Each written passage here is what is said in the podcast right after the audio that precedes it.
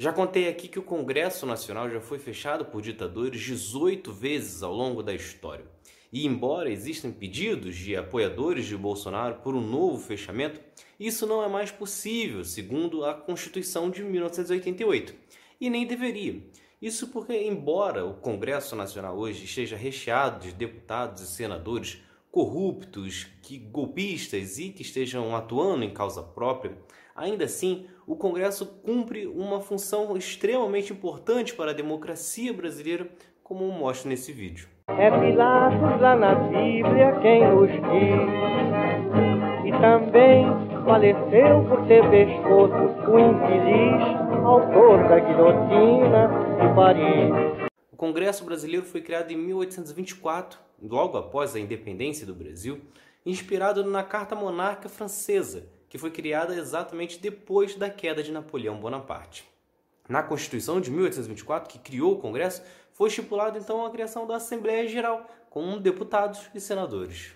Com a proclamação da República, o Congresso novamente estava presente, seguindo o que foi estipulado na Constituição de 1891, a primeira do período republicano. Uma mudança só vai ocorrer em 1934, quando é feita uma nova Constituição, desta vez no governo de Getúlio Vargas, em que estipula que o poder legislativo seria exercido apenas pela Câmara dos Deputados, deixando o Senado então com um papel apenas de colaborador.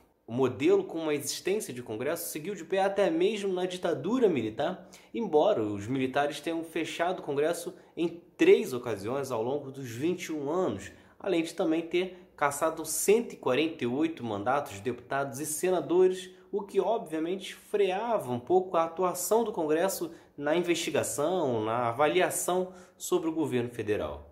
Com a volta da democracia, o Congresso passa a ter até mais poder que o Executivo em alguns aspectos, afinal, cabe a ele elaborar, aprovar, debater e aperfeiçoar as leis. Assim como depende do Congresso autorizar acordos internacionais, autorizar o presidente a declarar guerra, estado de sítio ou intervenção em algum estado, como também é função do Congresso fiscalizar e aprovar as contas do executivo. Neste último caso, por exemplo, sem a existência do Congresso, o presidente ficaria livre para fazer qualquer tipo de coisa, afinal não teria ninguém para fiscalizar as suas contas. E isso vale tanto para o presidente que você apoiar, como também em um episódio que esteja lá um presidente que você não concorde. Além disso, a disputa para presidente está sempre restrita a poucos nomes e, obviamente, nem todos os estados estão representados, às vezes nem mesmo as regiões estão representadas. Isso faz com que o deputado e o senador esteja mais próximo do eleitor, o que facilita que a população envie suas demandas para que então o Congresso decida.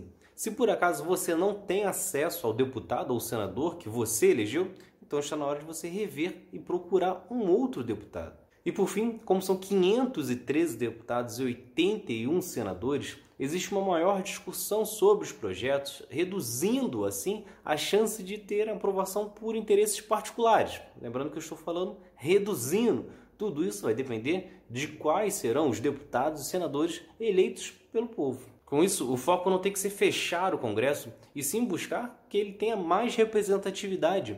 Afinal, se temos mais negros, mais mulheres e boa parte dos brasileiros são trabalhadores assalariados, não dá para que o Congresso seja formado basicamente por homens brancos e empresários.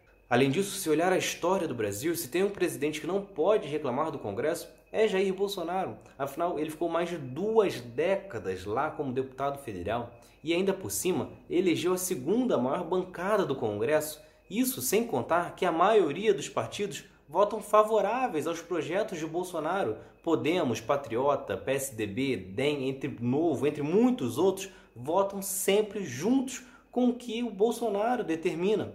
Desta forma, se por acaso o Brasil não vai para frente, a culpa não é do Congresso, e sim do Executivo que não consegue enviar pautas que façam o Brasil avançar. Então é isso. Se vocês gostaram, se inscrevam, ativem as notificações e continuem acompanhando, que tem mais outro lado da história por aí. Valeu!